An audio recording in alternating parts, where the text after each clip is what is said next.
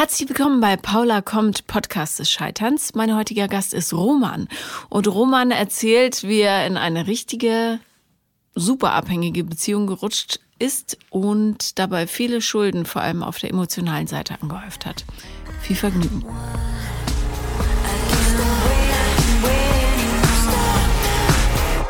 Herzlich willkommen, Roman. Ja, hi. Hallo. Schön, dass du da bist. Ja, danke, dass ich kommen durfte. Ja. Gibt es irgendwas, was du zu Beginn machen möchtest, sagen möchtest oder so? Äh, ja, ich äh, möchte meine beiden Mädels Daria und Anne grüßen. Daria und Anne, wer sind die?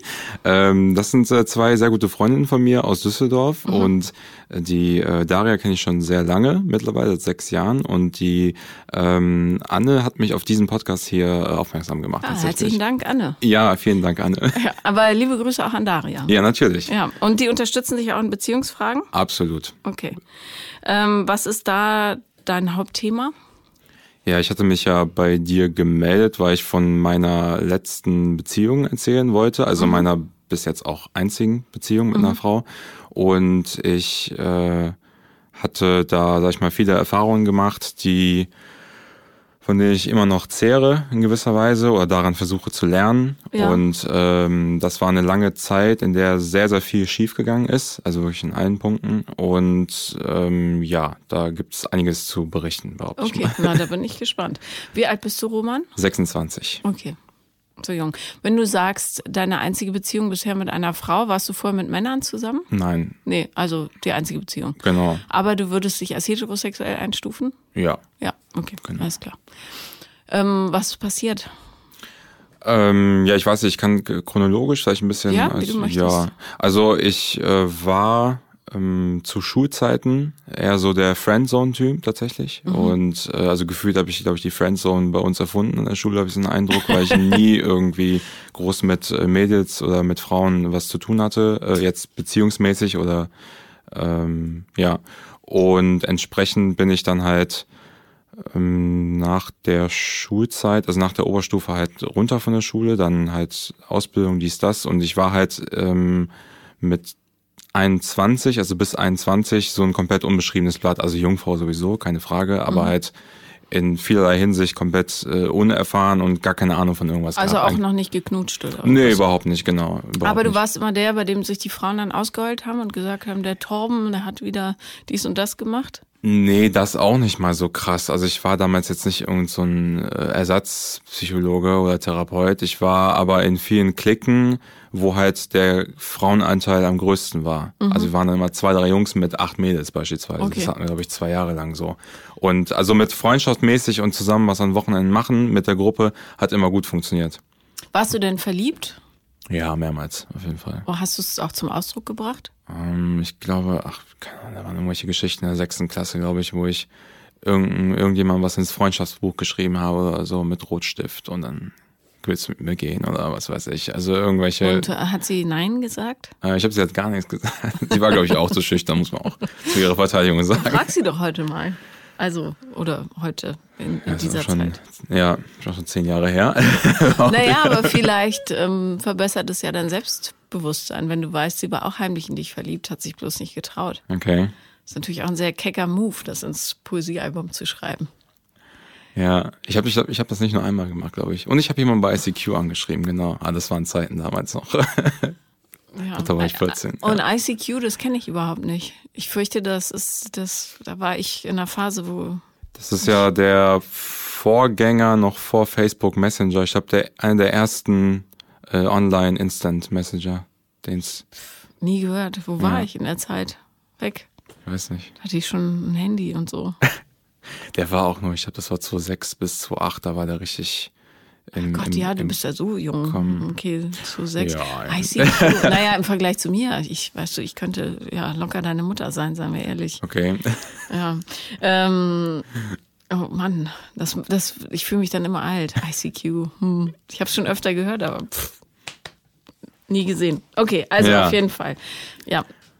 Genau, und ja, bei diesen Sachen ist es halt immer geblieben. Also ich meine, ich habe mir auch nie groß Gedanken drum gemacht. Also irgendwie, es war halt so, und ähm, ich war nie jetzt so einer, der jetzt deswegen irgendwie tief traurig war. Es ist komplett an mir vorbeigegangen, ehrlich. Also mhm. ich war irgendwie, hab's einfach so hingenommen und dachte, ja, okay, dann bist du halt erstmal ohne äh, bessere Hälfte. und äh, naja, aber wenn, ich meine, gerade in der Pubertät vergleicht man sich doch mit anderen. Und wenn du dann merkst, die liegen alle knutschen in, auf irgendwelchen Kellerpartys und du halt nicht, das geht ja nicht spurlos an einem vorbei, oder? Nee, spurlos nicht, aber es hat, es hat mich jetzt nicht so erwischt, dass ich sagen würde, ich war jetzt wirklich traurig deswegen. Ich hatte genug in meinem Elternhaus zu knabbern. Da mhm. hatte ich da schon genug Stress, muss ich sagen. Das ist völlig okay, das ist knackt. Das sind die Wasserflaschen, die wir immer aufmachen okay. während des Sprechens. Ähm, was war in deinem Elternhaus? Ähm, ja, ich bin, ähm, ich habe äh, einen älteren Bruder, der ist mhm. elf Jahre älter als ich. Äh, Mama, Papa, ganz klar, also wir sind zu viert und ich habe halt äh, von klein auf eigentlich immer von Oma einen drauf bekommen. Also ein Bruder, der immer miterziehen wollte. Ich habe mhm. bis heute zu ihm kein vernünftiges Verhältnis mehr, also eigentlich ist da kein Kontakt mehr. Also keine Schnittmenge mehr und deswegen und zu meinen Eltern genauso. Also mein Vater ist auch äh, zeitlang auch, heute ist es besser geworden, sehr unbeherrscht von seinem Temperament her, autoritär mhm. und hat halt nie die Grenze gezogen, dass mein Bruder eigentlich da nichts zu melden hat, was Erziehung angeht, aber er hat es trotzdem mitgemacht. So, und meine Mutter hat halt zugeguckt. Und das war für mich irgendwann so eine Verschiebung von allen Machtverhältnissen, wo es sich so weit auf mich ähm, ausgewirkt hat, dass ich absolut schüchtern war, kein Selbstwertgefühl und für mich auch dachte, wenn mich jemand wie Dreck behandelt, ist es schon okay und gehört sich halt so. Mhm. Das war's. Das hat sich transportiert bis dann, bis zu dieser Beziehung dann auch später, tatsächlich, genau. Und ähm, deine Eltern sind auch heute noch zusammen? Korrekt, genau. Und haben ein Verhältnis mit deinem Bruder aber? Die ja, also wir sehen uns auch regelmäßig, ne? Also die sind mit meinem Bruder ganz normal, also sie sehen sich da halt. Und wenn wir Weihnachten zusammen feiern, bin ich auch da. Sind wir halt mhm. zu viert, aber nur sehr kurze Zeit, weil ich das nicht lange ertrage. Ja, okay. Hast du denen gegenüber mal ähm, offenbart, was für Verletzungen das in dir vorgerufen hat? Ich habe es versucht anzudeuten, offen zu sagen, denke ich mal, würde bei denen, glaube ich, ich glaube, die würden es nicht richtig verstehen. Das ist schwierig. Mhm. Die sind, was meine Emotionen angeht, nicht so ganz auf, auf meiner Höhe. Äh, wir sind ja auch äh, zugewandert aus der Sowjetunion. Die haben noch viel diesen, diese Verlustängste noch mit dabei und wo wir in den 90ern hinkamen mit nix, mit nur zwei Koffern gefüllt und mich noch damals auf dem Arm im Alter von einem Jahr die äh, sind noch nicht ganz auf meiner Wellenlänge. Es wird besser, muss ich sagen, das muss ich dem wirklich anerkennen, zurechnen. Es wird besser in letzter Zeit, aber ich kann mit denen jetzt halt nicht wie mit meinen Freundinnen so tiefgehende Gespräche führen. Denn das müsste ich ja machen, wenn ich jetzt sagen würde, wie es in mir aussieht oder wie ich mich fühle. Ich habe es eine Zeit lang versucht durch Ausbrechen und, und viel, das war vor vier Jahren, durch viel Konträr und, und teilweise auch, da habe ich auch paar unschöne Sachen auch gesagt zu denen und auf die ich nicht mehr stolz bin. Und ähm, da äh, würde, glaube ich, nicht so sehr fruchten, ehrlich mhm, gesagt. Ja. Also gerade wenn man ähm, in ein anderes Land auswandert und die Heimat zurücklässt, ja, also das, was man einfach kennt von klein auf, ist das, glaube ich, ohne dass ich jetzt die in Schutz nehmen will, ja, weil wer sich blöd benimmt, benimmt sich blöd. Dafür gibt's Erklärung, aber nicht mhm. unbedingt Entschuldigung. Also ähm, ich meine nur, äh, ich glaube, dass in solchen Menschen, ich habe ja das Land nur für ein Jahr verlassen oder so, aber ich glaube, das ist schon ähm, so ein Gefühl der maximalen Unsicherheit sät, wenn du plötzlich neu anfangen musst und auch ja die Sprache nicht richtig kannst, vielleicht ähm, dich immer falsch fühlst und vielleicht auch nicht willkommen und dann kann es ja sein, dass gerade Männer das vielleicht versuchen zu überkompensieren, indem sie ähm, sich besonders männlich, besonders streng, besonders autoritär, besonders ich habe einen Plan und du nicht ja. gebären, um das Gefühl zu übertünchen, dass es quasi genau das Gegenteil ist eigentlich. Also wäre ja möglich.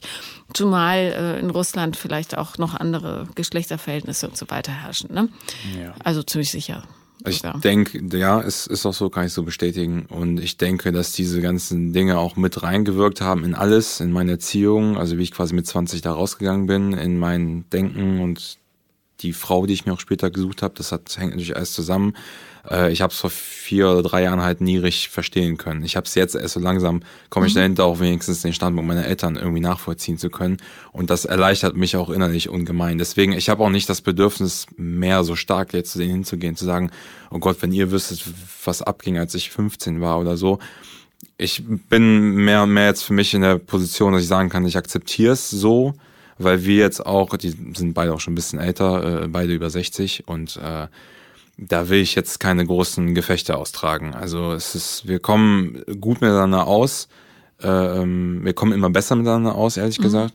Und äh, was diese ganzen Verletzungsgeschichten kläre ich halt mit anderen Leuten. Ja, ja, ja, also du musst jetzt auch nicht sagen, ähm, ihr habt mir immer so wehgetan und so weiter, aber es wäre vielleicht ähm, ganz heilsam, so eine Ebene zu pflanzen, auf der du auch verstehst, dass sie dir durchaus auf ihre etwas verquere Art schon Liebe entgegenbringen. Und bloß weil sie dich nicht verstehen, wo ich ja immer sage, ich verstehe dich, bedeutet, ich liebe dich, aber mhm. mh, hm, vielleicht können sie es einfach nicht nachvollziehen, wie du als in Deutschland aufgewachsener Mensch dich völlig anders entwickelst, auch emotional freier, ja. als sie das kennen. Und das ist für die natürlich auch eine Bedrohung irgendwie. Mhm. Und was der Mensch nicht versteht, das versucht er irgendwie wegzubeißen. Ja. Ja, auch wenn es in der eigenen Familie ist. Ähm, aber genau, also ja, die Sachen, die wir so von den Eltern mitkriegen, die sorgen natürlich auch dafür, dass wir ein bestimmtes Beziehungsverhalten an den Tag legen, ganz klar.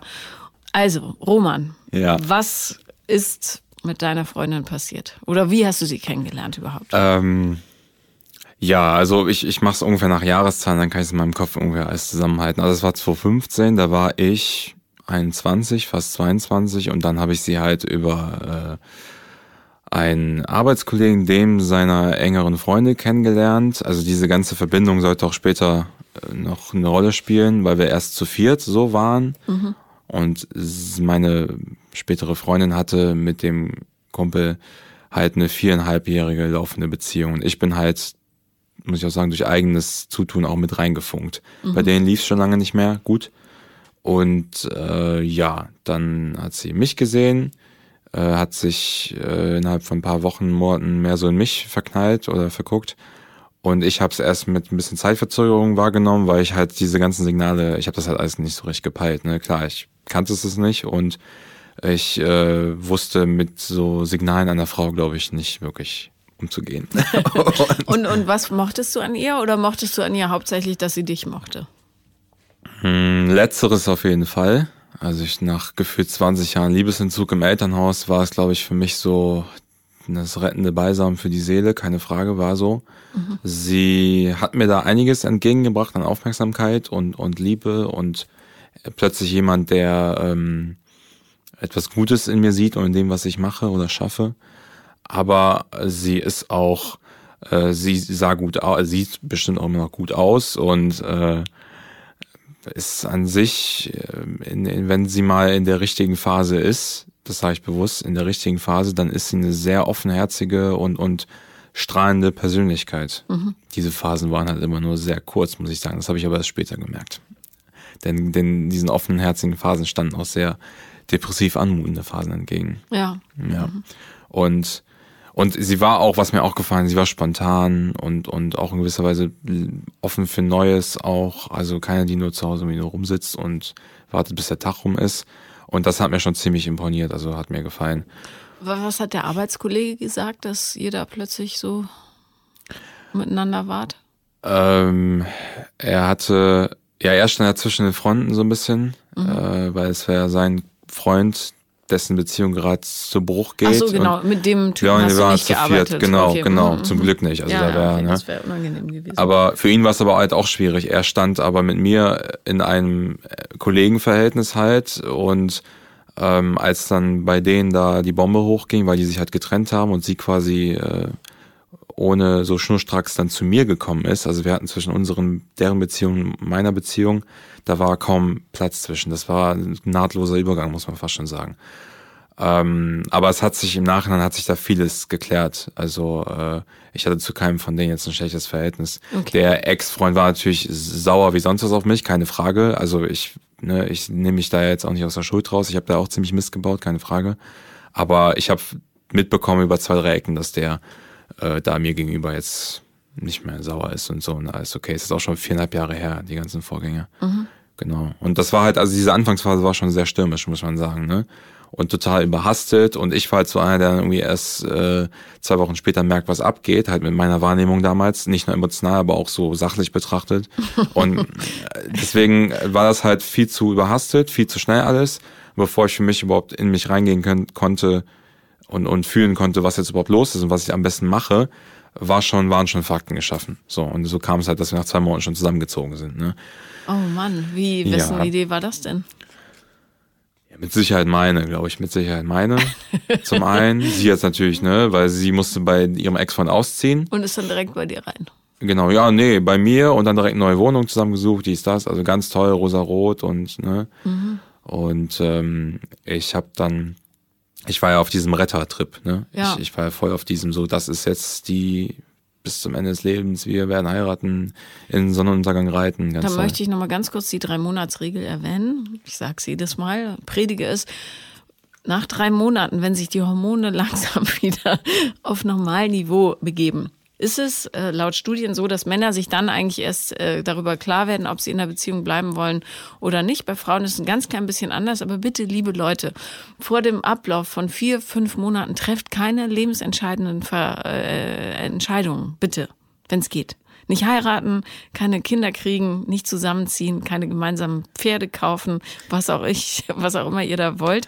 Hm. Tut's nicht. Einfach nur und keine gemeinsamen Möbel kaufen, das und haben wir nicht gemacht. Keine gemeinsamen Möbel, um Gottes Willen. ja. Alles auseinandergesägt am ja. Schluss. Ja, nicht ganz. Aber. Okay, also ihr seid zusammengezogen, was echt genau.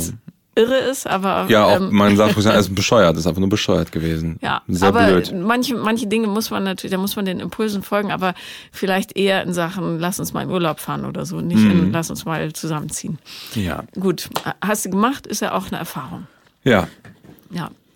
Ja, genau. Und dann haben wir halt, also wir sind im Frühsommer zusammengekommen und dann haben wir schon im August zusammen gewohnt, also wirklich nach zwei Monaten oder zweieinhalb. Mhm. Ja, und dann äh, Wohnung zu groß. Ich musste pendeln, 45 Kilometer jeden Tag in eine Richtung. Das hat mich auch irgendwann dann nach zweieinhalb Jahren geschafft, muss ich sagen.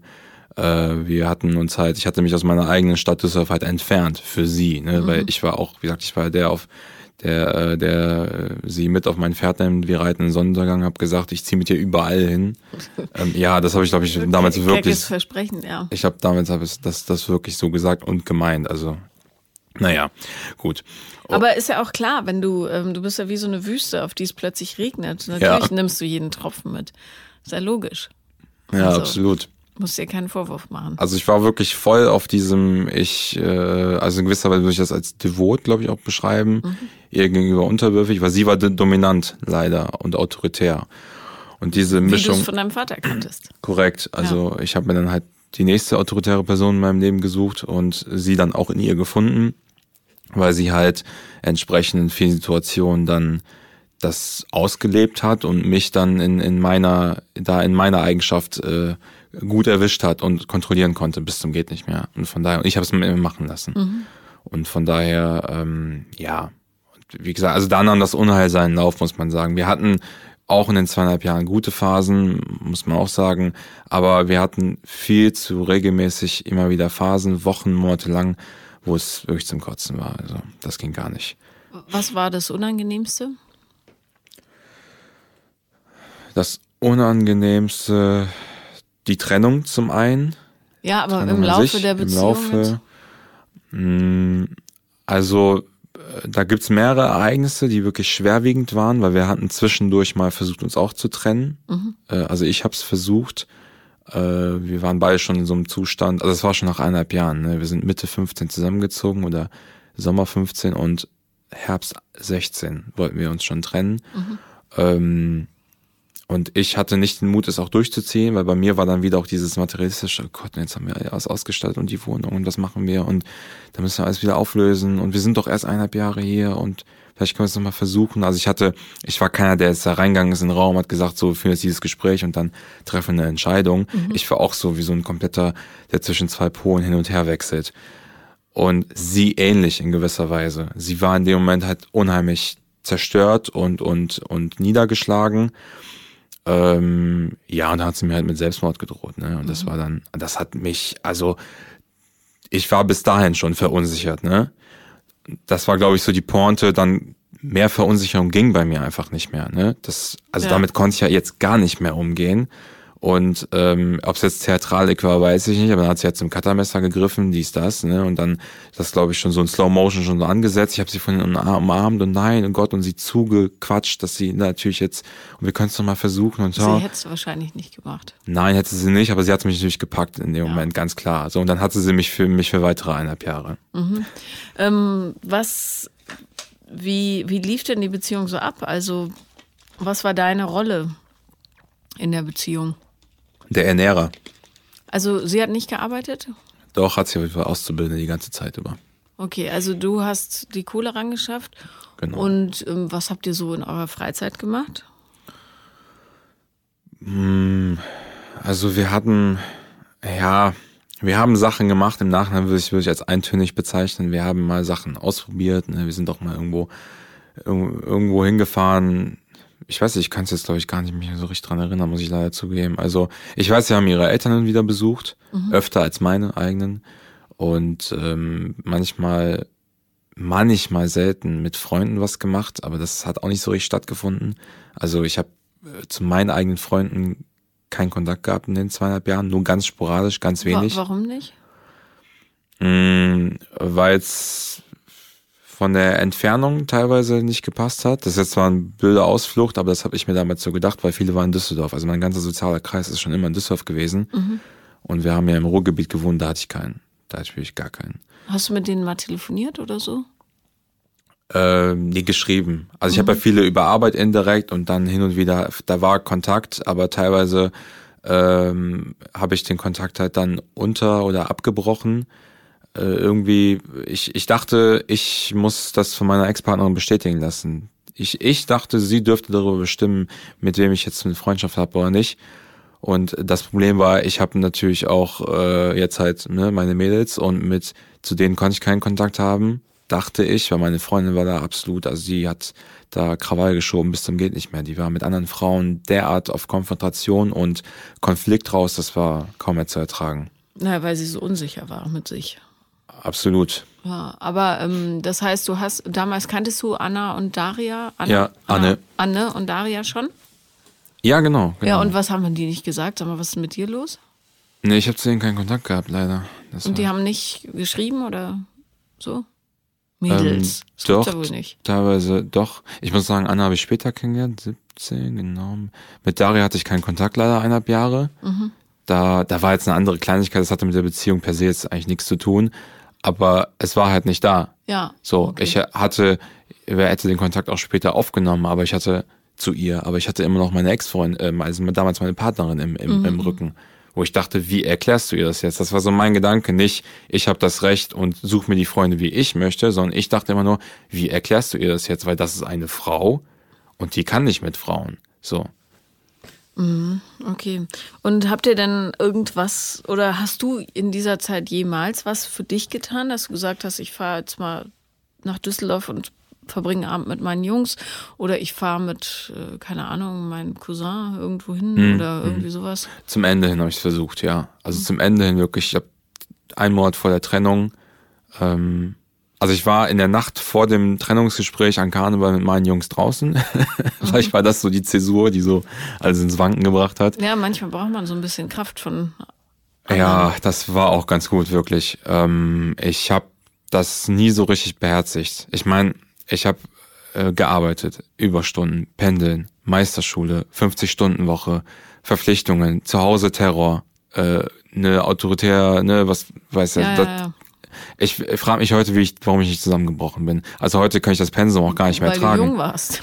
da geht das noch. Okay, ja, das ist, das ist eine äh, wirkliche Erklärung. Ähm, ich denke aber auch, ich war voll in diesem Tunnel, so ich muss das jetzt und Verpflichtungen und weil das kann meine Familie gut. Also das haben die mir gut in die Wiege gelegt. Dieses äh, ne, aber, Chef ja. sagt in die Richtung, du gehst in die Richtung und hinterfragst auch nichts. Ja. Das habe ich zweieinhalb Jahre brav durchgezogen. Ne? Nein, bloß nicht selber denken, ja. Ja, genau, sehr, genau. sehr kommunistisches äh, Absolut. Verwaltungsprinzip. Absolut. Ähm, Gab es wenigstens Sex? Ja, in Phasenweise.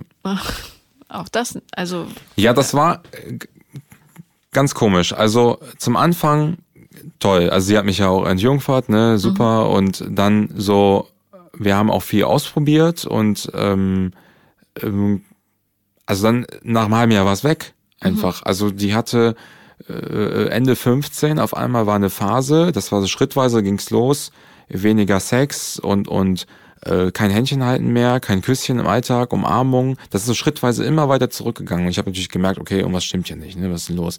Aber ich kam nicht zu ihr durch. Ich habe sie, wenn ich sie gefragt habe, was los ist, ist sie immer wieder ausgewichen oder hat es mir nicht gesagt.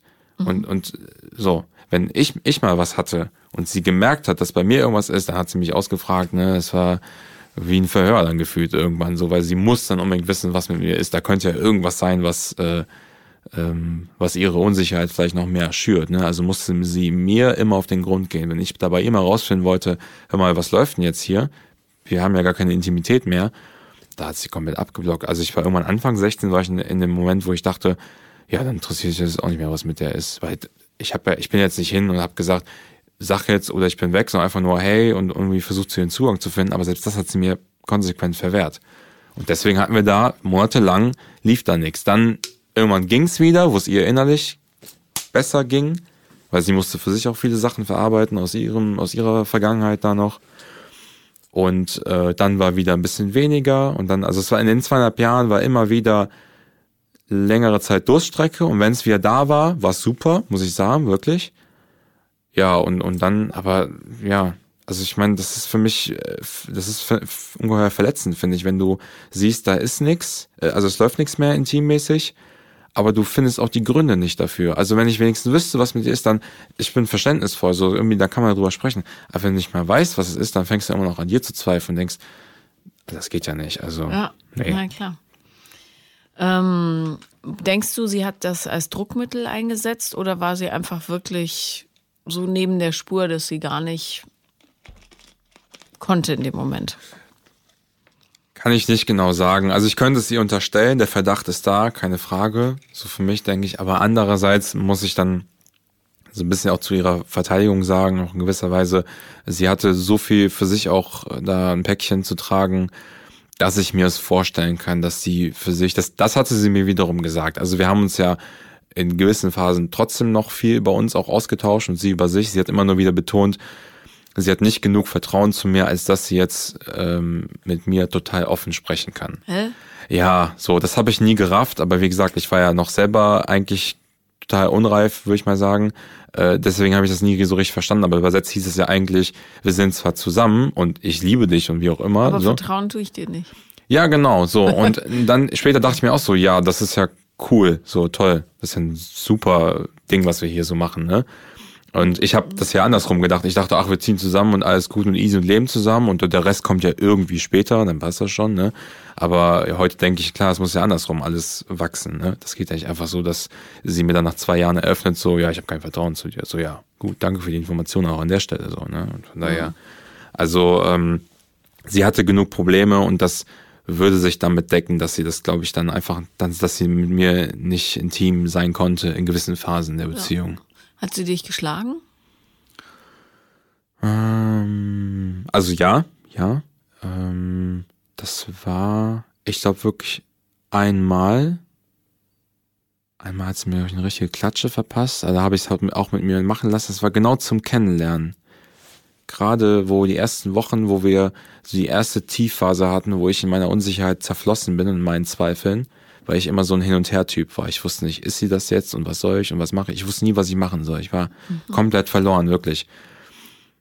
Ja, das da hat es mir eine ordentliche Schelle gegeben. Ähm, aber sonst, sie hat es angedeutet, glaube ich. Weil sie war, ne, sie, sie konnte gewalttätig sein, hat es mir gegenüber jetzt aber nicht äh, angedroht.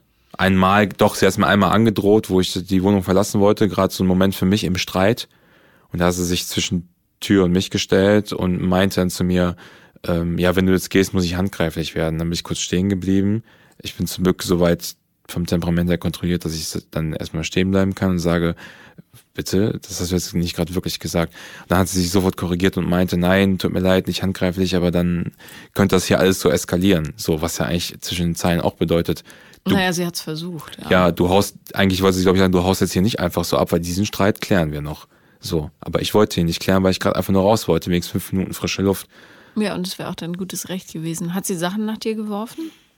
Nee, nee. Sie hat andere Sachen gemacht. Sie hat irgendwie, äh, wir sind im Streit, glaube ich, mal schlafen gegangen. Also zumindest in so einer Diskussion, wo ich aber am Ende nichts mehr sagen konnte. Und dann dachte ich, okay, geh jetzt halt pennen, ne? Mhm.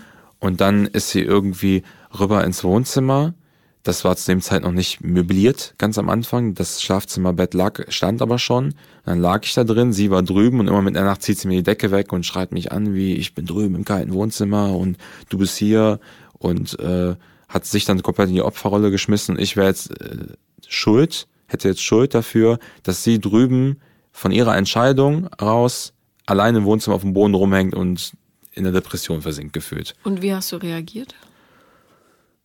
Muss ich mich jetzt kurz erinnern. Also, ich glaube, ich war einfach nur sprachlos. Also ich meine, du wachst halt auf, da bin ich nach zwei Stunden Schlaf aus dem Schlaf gerissen, bin ich eh erstmal ein bisschen orientierungslos und dann zieht sie mir noch die Decke weg, arschkalt. Und dann habe ich, glaube ich, mich 500 Mal entschuldigt, glaube ich. Das war das Einzige, was ich, womit ich mir zu helfen wusste. Immer nur, ich wusste nur Entschuldigung, Rechtfertigung und dann äh, so gefühlt auf die Knie gehen, hat dieses Devote, so nur das kannte ich bei ihr. Also ich wusste, ich wusste mich alles zu helfen mit vielleicht äh, meinen Standpunkt zu verteidigen oder gegen zu argumentieren oder mein, ja, halt mich zu repräsentieren. Das, das kannte ich damals nicht. Ich habe äh, ich habe sie versucht zu trösten und habe mich dann beim Trösten halt gesagt, entschuldigt bis zum geht nicht mehr und dann hatte ich sie irgendwann, dass sie mit rübergekommen ist und wir eigentlich ganz normal eingeschlafen sind im gemeinsamen Bett. Oh, wie ging's dir denn während der Beziehung? Also hast du ein aktives Unwohlsein empfunden oder dachtest du immer nur, ich, wenn ich mich noch krummer mache, dann wird's schon irgendwie? Hm, also ich hatte ähm, jetzt körperlich oder emotional? Oder? Ja, beides. Also körperlich war, glaube ich, okay. Wie gesagt, ich habe dieses ganze Pensum irgendwie durchgehalten, hatte jetzt nicht so richtige Beschwerden, in dem ich bin jetzt nicht irgendwie krank geworden. Ich war eigentlich gesundheitlich bis heute mich immer recht gut auf Kurs und äh, emotional natürlich habe ich gemerkt, irgendwas stimmt nicht, immer wieder in gewissen Situationen, aber ich konnte es halt nicht beschreiben. Also ich hatte auch Schwierigkeiten, das irgendwie jetzt in mich selber zu lesen und zu verstehen. Was, warum fühlst du dich jetzt gerade, obwohl du gerade irgendwas Tolles gemacht hast, nach zehn Minuten auf einmal komplett blöd. Irgendwas musste ja sein. Und äh, das konnte ich als Kind halt schon auch schon nicht. Ich habe als Kind und als Heranwachsender im Elternhaus schon immer gemerkt, irgendwas stimmt ja nicht, aber du kannst es halt nicht beschreiben. Und erst heute so richtig kann ich Sachen zerlegen und sagen, irgendwas war da nicht okay. Ähm, ja, ich habe mich grundsätzlich emotional schlecht gefühlt. Also mhm. es gab zwar Phasen, Hochphasen, aber es durchgehend im Grunde war es so, dass äh, es nicht gut war. Von daher, ich habe mich versucht daran zu ketten, wir beide auch zusammen, wo wir immer gesagt haben, oh komm, es wird schon. Und, so, wenn wir dachten, wir haben selber gut zugeredet auch, und wir kriegen das schon hin irgendwie. Und, und dann dachten wir beide auch so optimistischerweise, ja, wird schon irgendwie. Aber so eine Phase hat dann vielleicht paar Wochen angehalten oder zwei Monate. Und dann ging es wieder bergab und es war immer wieder, also ich meine, ich habe es an kleinen Sachen gefühlt, dass ich, oder gemerkt, dass ich wusste, wenn ich von der Arbeit jetzt in Feierabend losfahre, dass ich nicht gerne nach Hause komme. Mhm. Also ich habe das über ein Jahr lang dieses Gefühl gehabt. Ich hab, bin aber davon echt drauf weggelaufen, von diesem, von diesem Gefühl. Ich bin diesem Gedanken nicht weiter nachgegangen, weil ich wusste, oder ich habe es glaube ich geahnt, wenn ich dem jetzt nachgehe, dann folgen dahinter noch ganz viele andere Gedanken und und Entschlüsse und der letzte Entschluss Schluss zu machen, den konnte ich ja nie durchziehen. Das habe ich ja, davor habe ich mich mit am meisten gefühlt. Die Konfrontation mit ihr sowieso, diese richtige Konfrontation, nach Motto, wir sprechen jetzt darüber, weil wir gerade ein Problem haben. Mm, und, und diese finale Konfrontation mit wir machen Schluss, vor der habe ich mich ja bis zum Ende auch gedrückt, muss man sagen. Hat, gab es irgendjemanden, der wusste, wie schlecht es dir geht? Mm, ja, wir waren ja beim Therapeuten noch die ganze Zeit. Ja, tatsächlich. Leider waren wir bei demselben, das war ein großer Fehler, muss ich auch dazu sagen. Mhm. Und ähm, ja, es gab, es gab noch einen Freund, nenne ich mal, von uns beiden, äh, der war, der war aber selber psychisch ziemlich auf der Kippe Ähm, ich habe gefühlt, also unsere Kontakte waren damals halt sehr eigenartig. Viel zu Leuten, die alle, und unser sozialer Kreis von uns beiden war von ihrer Seite auch mit, war zu vielen Leuten, die persönlich und psychisch ihre eigenen Päckchen auch zu tragen haben. Deswegen war es sehr dubios, mit was für Leuten ich mich da eigentlich extra abgegeben habe. Der, dieser Freund hat, mh, mm, war so ein bisschen ein Ansprechpartner, mit dem konnte ich viel austauschen, aber wir kannten ihn halt auch beide. Er stand auch irgendwann zwischen den Fronten, mhm. weil sie hat sich bei ihm ausgeheult und ich bei ihm. Und dann stand er natürlich auch uns beide anguckt und ähm, also in einzelnen ja, ja, Treffen klar. und hat dann auch irgendwie gesagt, so Leute, das geht jetzt nicht mehr so weiter. Und äh, zudem ist der Kontakt immer zu Bruch gegangen, weil der dann zu sehr drin war, auch in gewisser Weise. Und wie gesagt, er war selber kein einfacher Mensch oder kein problemloser Mensch. Und ähm, das war, das war alles nicht, nicht optimal, wie es da gelaufen ist. Und bis auf ihn, wenn man ihn jetzt rausnimmt, habe ich ähm, mit niemandem groß mich so wirklich, wirklich austauschen können. Ich habe zu einer von meinen Cousinen, mit der habe ich mal telefoniert und habe ich, hab ich mich so auch mich so ausgeheult und, und, und richtig so ausgesprochen, glaube ich, eine halbe Stunde am Telefon. Die fragt mich dann irgendwie, okay, Roman, was ich mich jetzt frage, warum seid ihr noch zusammen? so. ja. Und sie hat im Grunde, ich und ich so, nein, na, ich sehe noch Licht am Ende des Tunnels, voll so in meinem in meinem Modus noch, ne? Ja. Und sie hat im Grunde damals vor 16 schon genau den richtigen Vorschlag mir gemacht. Geh einfach. Aber was hat der Therapeut gesagt? Ich meine, man geht ja zum Therapeuten in der Hoffnung auf ein neutrales und einigermaßen lebensnahes äh, oder lebensnahen Hinweis. Hm. Also ich bin zu ihm, äh, weil ich ihn schon vorher lange kannte. Also er kennt mich schon, wo ich 16 war. Ähm, dann war lange Zeit war nix, weil ich auch keine Themen hatte und kein Bedürfnis. Und als ich mit ihr zusammengekommen bin, bin ich mit ihr zusammen zu ihm. Und dann. Und was hast du, was war mit 16? Was war da dein Thema? Da war, also hat mein Vater mich dahin geschleppt nach dem Motto, der Junge hat Probleme mit der Konzentration irgendwie. Mhm, okay. Ich dachte immer, nein, habe ich nicht. Aber wenn mein Vater sagt, ist so, dann ist so, ne? Und da ist im Grunde nur klar geworden, dass ich halt mich ein bisschen mehr sozial mit Leuten auseinandersetzen soll. Ja. Kontakt suchen, okay. Freunde und nicht irgendwo bei sich in der Kammer rumsitzen, was ich ja eigentlich gewohnt war, ne? Wenn den ganzen Tag nur angeschrien und teilweise noch äh, geschlagen wirst von Vater und Bruder. Ach, dein Bruder hat dich auch geschlagen? Ja, ja, ja. Nicht, nicht oft, aber äh, äh, hat er gemacht, verprügelt und dies, das.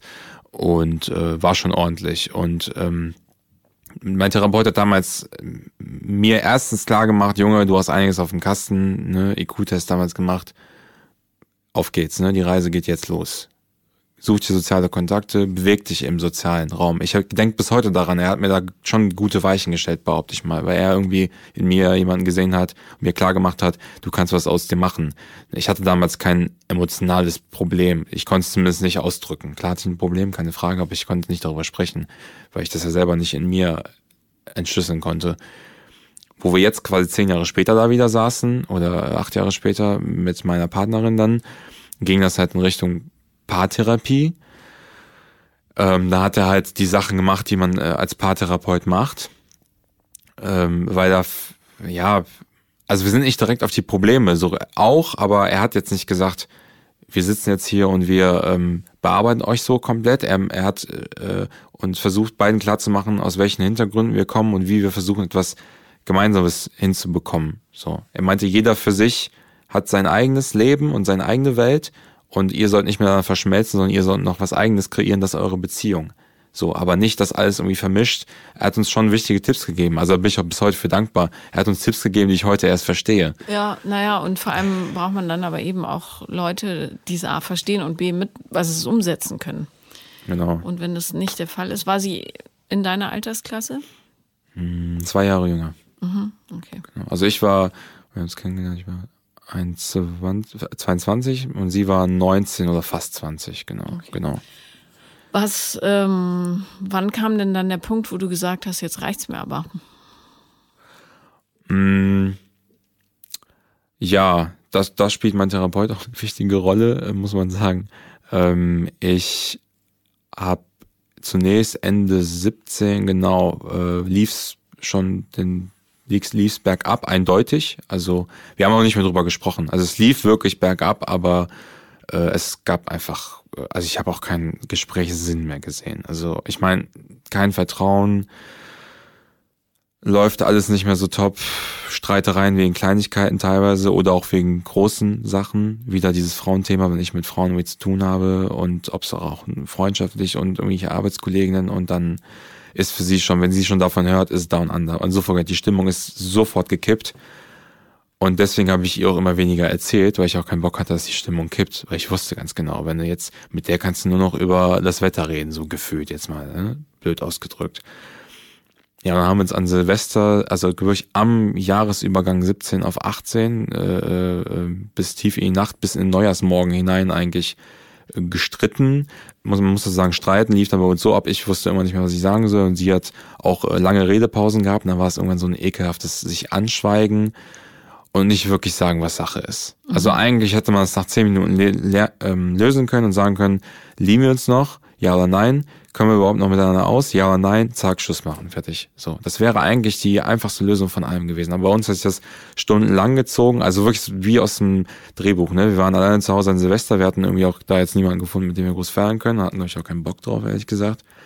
Dann haben wir durch fünf Uhr, sechs Uhr morgens, also hingen wir da in unserem gemeinsamen Bett und dann am Ende noch ganz theatralisch, wo ich irgendwie indirekt zugegeben habe, ja, dass sie für mich einfach keine Rolle mehr spielt. Ich wusste es halt nicht richtig auszudrücken, aber ich glaube, ich habe gesagt, ja, irgendwie bist du mir schon jetzt egal geworden auf gewisse Weise. Nicht schön ausgedrückt, aber richtig gemeint. Dann meinte sie, ja, okay, kannst deine Sachen packen und gehen. So, zack, da kam halt dieses Autoritäre und dann habe ich wiederum gesagt, pass mal auf, das ist ja alles von uns gemeinsam irgendwie aufgebaut und hier hängt auch viel Kohle mit drin. Ich gehe jetzt nicht einfach, weil ein Teil von dem, was hier rumsteht, gehört mir. Da ging diese materialistische Diskussion über Möbel los und äh, da war noch nicht Schluss, weil ich habe dann wieder zurückgerudert. Für mhm. mich ging das dann wieder zu schnell auf einmal. Da ja, habe ich gesagt, nein, oh Gott, und da habe ich mich dann wieder 300 Mal entschuldigt. Sie war aber nicht mehr so richtig bereit, darauf einzusteigen, weil sie war auch schon kurz vor diesem Finish, ne? Vorher hat sie mich immer dann willkommen auf Knien in die Arme genommen, aber da war sie so weit, dass sie auch schon so gezögert nach dem Motto, den lasse ich erstmal kommen und dann gucken wir noch, ne? So auf Probe bleibst noch hier und auf Probe. Du musst noch nicht direkt deine, deine Sachen hier abhauen. Und die Trennung war Karneval 18. Also dazwischen lagen noch zweieinhalb Monate und äh, das war auch recht unscheinbar. Ja, ich kam euch am Rosenmontagmorgen kam ich zurück, sie auch mittags, glaube ich. Wir hatten ja beide frei. Und dann so aus dem Nichts heraus eigentlich, also auch wenn wir gesprochen haben, da war schon, das war schon sehr tot. Also sehr tote Atmosphäre, wenn wir uns unterhalten haben, da war schon hat man schon gemerkt von der Energie her auch, da war alles raus. Und dann hat sie mich einfach irgendwie noch gefragt, so, was ist denn? Und hat mehrmals bei mir auch die Wochen davor versucht, an mich, an mich ranzukommen, aber ich habe mehr und mehr geblockt. Und da in dem Gespräch an Karneval habe ich gesagt, ich fand das überhaupt nicht okay, was du an Silvester rausgehauen hast, dass du mich hier einfach so im Zweifelsfall rausschmeißen willst und ich hier einfach raus bin oder was. Und sie dann, äh, nee, ich habe das aber so gemeint. Und dann im nächsten Satz, ich höre aber jetzt aber raus, dass du ausziehen möchtest. Und dann habe ich gesagt, ja, ich werde ausziehen. Das war's. Das war unser Schlussmachgespräch. Dann war lange Schweigen. Sie so, okay, kommt schon recht plötzlich. Wo ich mir dachte, ich weiß nicht, wo warst du die letzten fünf Monate? Hast du mitbekommen, was hier abgeht? So, und dann war, danach, glaube ich, halbe Stunde später haben wir, hat sie Nudeln gekocht und haben wir gegessen. So, da war alles tot, raus und dann nur noch so dieses, wir sind Bekannte und, und wir kommen noch miteinander aus und so richtig so Luft, also ekelhaft, wirklich, auf einer ekelhaft, muss ich sagen. Und wann bist du dann ausgezogen? Zwei Wochen später, genau. Und wer hat die Wohnung bezahlt? Ja, wir zusammen. Wir haben uns ja noch äh, volles Rohr verschuldet, fünfstelliger Höhe gemeinsam in den zweieinhalb Jahren. Also wir haben noch finanziell auch kompletten Schindluder getrieben, bis zum geht nicht mehr. Über welche Summe reden wir? Ähm, 25.000 Euro. 25.000 25.000 Euro, genau. Und wofür? Ihr habt da nie was gemacht? Äh, ja, doch, wir haben zweimal in Ägypten Urlaub. Mhm. Einen so ein Urlaub ging dann drei Mille weg, also war schon ordentlich. Und wir haben, also wir hatten ja gar kein Gefühl für gar nichts mehr. Also auch finanziell hatten wir auch beide keine Ahnung. Und äh, ich habe halt alles mitgemacht, ne? weil ich dachte, übers Materielle kann ich ihr wenigstens was bieten, war so ein bisschen auch meine Illusion, in der ich gelebt habe. Und entsprechend äh, hatten wir dann halt äh, zur Trennung hin dann das große Problem mit den Möbeln, weil sie alles behalten wollte. Mhm. Also gefühlt hatte ich dann nur noch meine zwei Billigregale und drei Kugelschreiber oder so, wenn man es jetzt so mal runterbricht. Und du hast ja alles gelassen? erst wirklich in diesem Schlussmachgespräch sie noch so ganz, ja, ähm, würdest du denn, sie hat angeknüpft an das Silvestergespräch, meinte, würdest du mir denn die Möbel hier lassen? Und ich noch in meinem devoten, ja, ja, würde ich, ja. Und dann eine Woche später, wo ich zum Glück sehr, sehr schnell meine neue Wohnung in Düsseldorf bekommen habe, stand ich in einem leeren 30 Quadratmeter Dachgeschoss und dachte kurz so plötzlich für mich so nach, du willst doch jetzt nicht ernsthaft hier auf dem Boden schlafen. Du hast drüben ne, ein, ein Bett, ein Sofa und alles. Was soll das? Was machst du eigentlich? Ja, dann habe ich sie angerufen und gesagt, pass auf, wir müssen uns darüber doch nochmal unterhalten. Und sie, bei ihr sind dann 50 Alarmglocken angegangen, weil sie dann, okay, wusste, der will jetzt wahrscheinlich doch äh, noch sein Recht einfordern, mhm. was er eigentlich vorher abgetreten hat. Und wir kamen nicht auf einen Nenner. Also wir hatten, das war äh, seit von Trennung bis zu meinem finalen Auszug mit den letzten Gegenständen waren, glaube ich, zwei Wochen. Und mittendrin hatten wir dann so, ein, so eine Diskussion, äh, wo sie einfach äh, totale Ausflüchte, so, ja, ich kann auch nicht weg und hier und ich will hier bleiben. Äh, sie hätte die Wohnung auch nicht halten können, sie war ja auszubilden. Ne? Und ich habe ihr auch versucht klarzumachen, du kannst aber ausziehen, irgendwie, dir auch eine Mini-Wohnung suchen, so wie ich. Nein, da war sie strikt gegen. Ja, warum, warum soll sie auf den ganzen äh, Luxus verzichten, wenn sie den schon mal hat? Na klar, da war sie, das passt nicht in ihr Weltbild. Ja, aber hast du denn dann Möbel bekommen oder nicht? Nein, ich wurde von der Polizei rausgeschmissen mit Hausverbot und. Gab es also keine Belege oder sowas, Kaufbelege? Ach, das ist die Polizei jetzt. Also die äh, Grüße auch an der Stelle an unsere lieben Polizisten. Nee, die haben, ähm, ich hatte ihr final gesagt, ist okay. So, also ich habe auch einen Move gemacht, der vielleicht nicht ganz stilecht war, stilgerecht war, aber ich habe keinen anderen Ausweg mehr gesehen, weil sie meinte, du kriegst nichts. Sie meinte, ist nicht so. Ich behalte Aber alles. deine Klamotten und Bücher und so, das konntest du Ja, klar. Machen. Aber es ging halt wirklich darum, dass ich wenigstens auf irgendwas pennen konnte. Ich habe sie bei diesen Diskussionen mal gefragt, wie stellst du dir das vor? Worauf willst du denn, worauf soll ich denn schlafen? Da hat sie mir gesagt, Luftmatratze. Mhm. Hol dir eine Luftmatratze. Einfach so. Und das hat sie ernst gemeint. Das muss man mir mal vorstellen. Und ich habe äh, zu ihr gesagt, mh, hm, ich wenigstens lass doch irgendwie, nein, ich kann doch nicht und oh, was soll, ist das, ist das für dich etwa so ein Problem? Du gehst in ein Möbelhaus und auf Kredit holst dir dann ein Sofa und einen Schrank und dann ist doch alles okay. Und ich war wirklich mit der, irgendwie, du kannst dich auch gar nicht mehr erreichen auf dieser Ebene, weil für mich gehört eine vernünftige Gütertrennung immer dazu. Und dann zum Ende hin, kurz vorm Auszug, hatte sie gesagt, ja, nicht, dass du jetzt hier einfach so reinkommst, während ich weg bin mit dem Schlüssel und die Möbel ausräumst. Kann ich mir jetzt wirklich sicher sein, dass da nichts kommt, nichts passiert? Ja, habe ich sie halt an, habe ich sie angelogen, meinst du, nein, alles easy, cool. Aber hast du dann doch gemacht? Ja, ja, ich habe mit meinen Jungs gequatscht und meinst du, pass mal auf, wir müssen da was starten so, ne? Und dann die so, ja, okay, alles klar. Und dann hatten wir die Auszeit zwischen zwei Terminen in der Woche. Ich habe einen Transporter geholt, organisiert, da sind wir halt drüber. Und ähm, da haben wir angefangen, alles auseinander zu schrauben und ähm, dann, äh, also ich, ich möchte die Situation kurz beschreiben, weil sie halt witzig ist, obwohl das ein sehr trauriger Anlass ist. Einer von meinen ähm, Kumpels kommt hoch, äh, erstes Obergeschoss, Wohnungstür steht offen und der hat meine Ex-Freundin noch nie gesehen. Der wusste nicht, der wusste nur, dass sie blonde Haare hat. Und der kommt nach oben schon mit so einem Gesicht und meint so, Roman, ich glaube, da, da kommt gerade irgend so eine Frau hoch mit blonden, blonden Haaren, die sieht richtig abgefuckt aus, ne? Ich guck den nur so an und ich wusste, oh Gott, meine Ex ist da, ne? Das war 11 Uhr, die müsste eigentlich arbeiten. Ich war mir sicher, ich wusste ja, wie die arbeitet und ich wusste auch, ne? Und dann kommt die hoch und dann steht halt im Flur und wir gucken uns so alle an und ich wusste, das Ding ist jetzt gelaufen, ne? Und äh, dann sie natürlich, oh Gott, und wie kannst du, nimm noch die Sachen, die du hier angefangen hast, hier auseinanderzunehmen. Das waren zwei Möbelstücke, glaube ich. Und dann nie wieder und dann bist du weg. Und dann, und dann ich zu ihr, wir sehen uns sowieso nie wieder. Aber so läuft das nicht, wie du dir das vorstellst. Ja, okay, dann hole ich die Polizei. Ich, gut, ist ein gutes Recht, mach mal. Ich bin halt runtergegangen, hab mein, mein Handy noch geholt, glaube ich. Ja, und dann kamen zwei Einsatzwagen mit Blaulicht, ganz groß. Und was ist denn hier los? Und wir standen unten, wir dachten, ach komm, wir wollen doch nur umziehen und ein paar Möbel mitnehmen. Was ist denn schon? Warum kommen die jetzt mit Blaulicht? Ja, ja, und dann habe ich den, ganz sachlich war zu jedem Zeitpunkt ruhig, ich habe den ganzen Mal die Sachlage geschildert, meinte, ich habe auch die Rechnungen, weil sie haben nicht haben sie Rechnungen, Nachweise für die Möbel. Meist habe ich alles.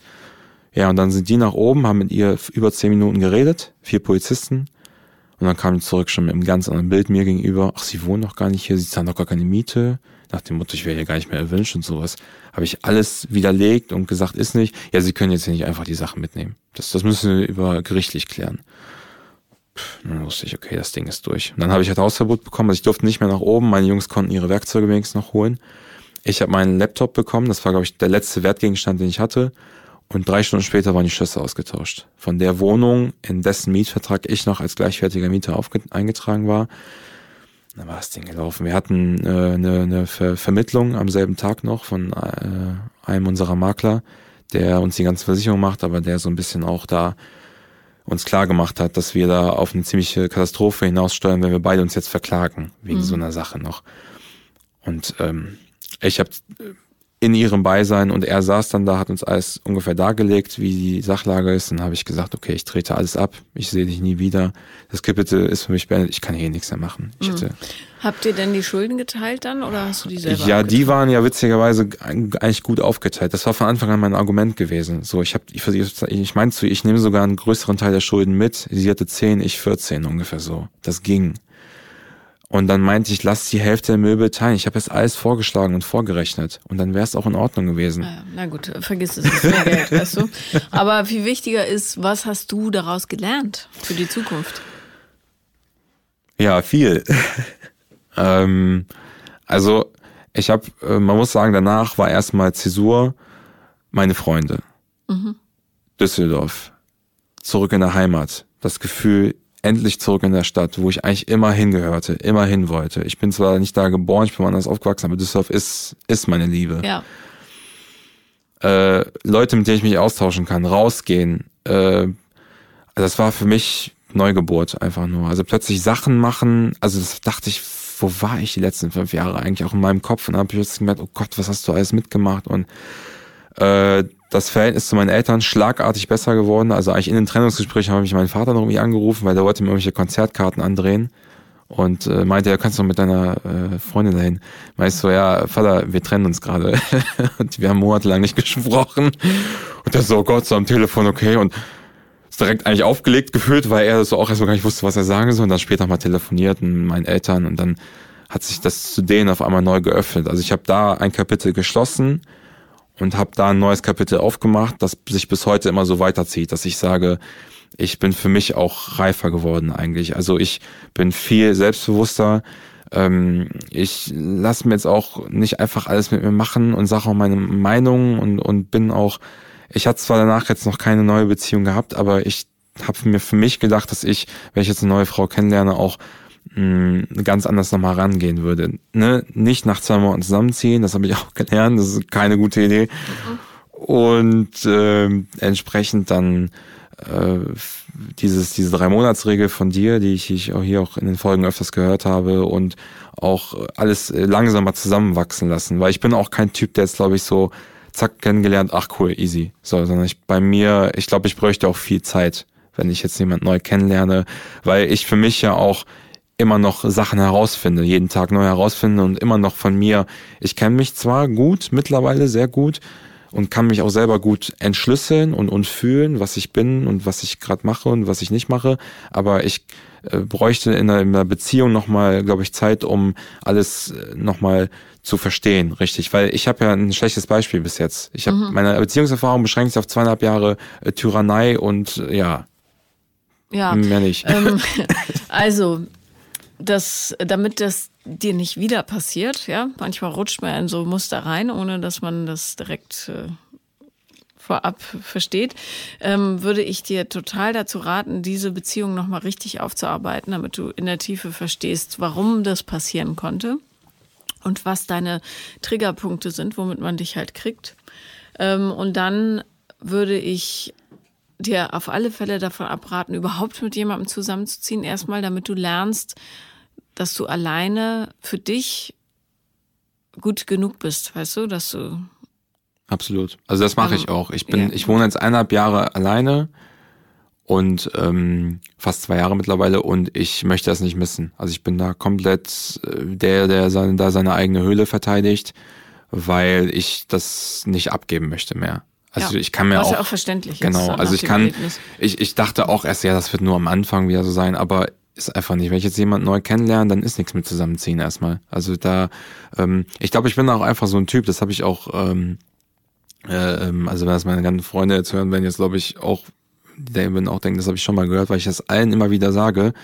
Ich habe manchmal so Phasen, ich komme nach Hause und dann ähm, darf da keiner sein, weil dann bin ich entweder auf 180 oder ich brauche gerade Zeit für mich, dann äh, möchte ich mit Menschen erstmal nichts zu tun haben für ein paar Stunden. Ja, aber das ist doch völlig okay. Genau, und das dachte ich ja erst, dass das nicht okay ist. Nein, also das ist völlig Jahre normal. Das ist ja ein gesunder Impuls zu sagen, Genau. ich will jetzt erstmal alleine sein. Nee. Aber ähm, ich hoffe, dass du, du verstehst, dass wenn du das nächste Mal so ein schlechtes Gefühl hast, dass dann irgendwas nicht stimmt und dass du die Kraft hast, da was dran zu ändern. Ja. Also auch, weißt du, Leute, die damit drohen, dass sie sich umbringen, wenn jemand geht, die machen es meistens nicht. Und Okay. selbst wenn, ist es deren Verantwortung. Ja. Nicht, dass ich dazu aufrufen möchte, aber bitte lasst euch nicht von sowas erpressen. Das ist wirklich die aller, aller unterste Schiene. Und wenn das jemand einmal macht, dann ist der raus aus eurem Leben. Ja, ja. Das geht einfach nicht.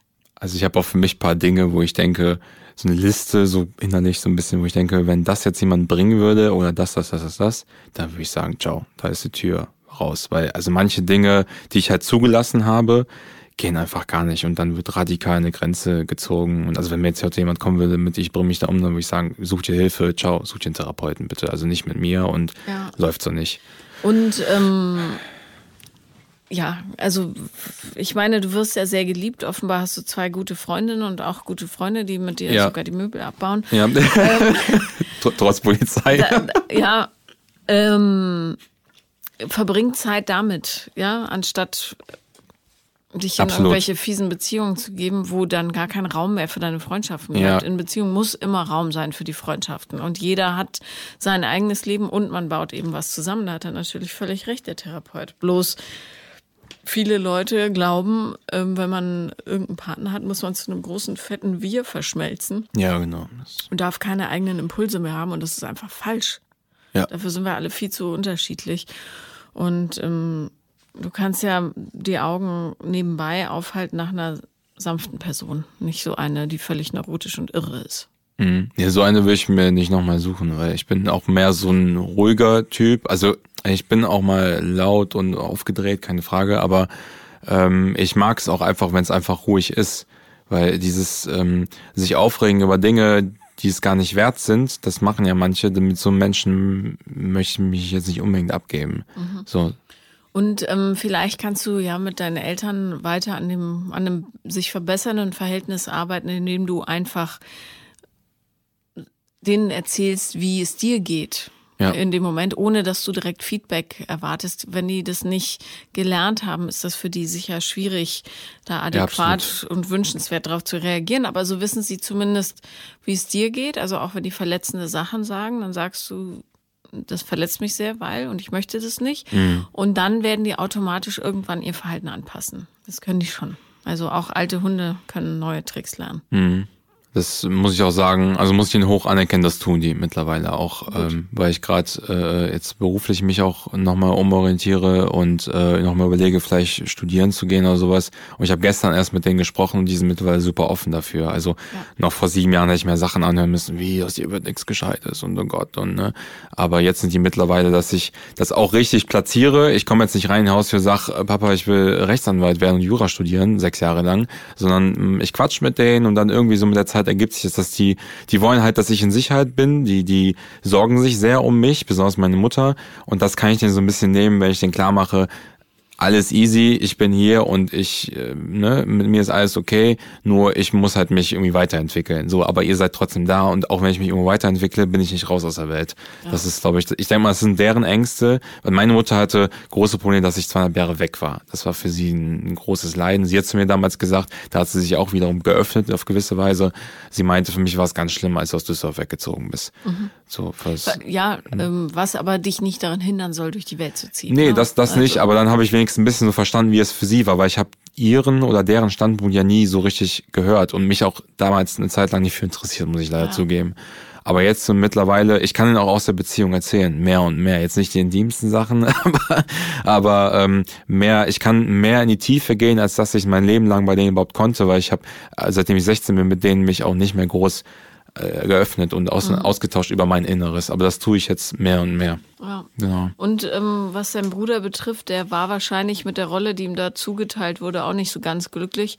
Und ich könnte mir vorstellen, dass er sich auch ähm, nicht wohl damit fühlt, dass er dich so behandelt hat. Vielleicht kannst du ihm irgendwann einfach mal völlig äh, erwartungsfrei sagen, dass du ihm verzeihst. Okay. Und dann das loslassen. Und vielleicht ändert sich dann was. Mhm. Dass du diesen Groll nicht mit dir rumtragen musst, weißt du? Ja, da muss ich sagen, fällt mir noch besonders bei ihm noch ein bisschen schwer, aber mein, bei, bei meinen Eltern kriege ich es hin, mehr und immer besser.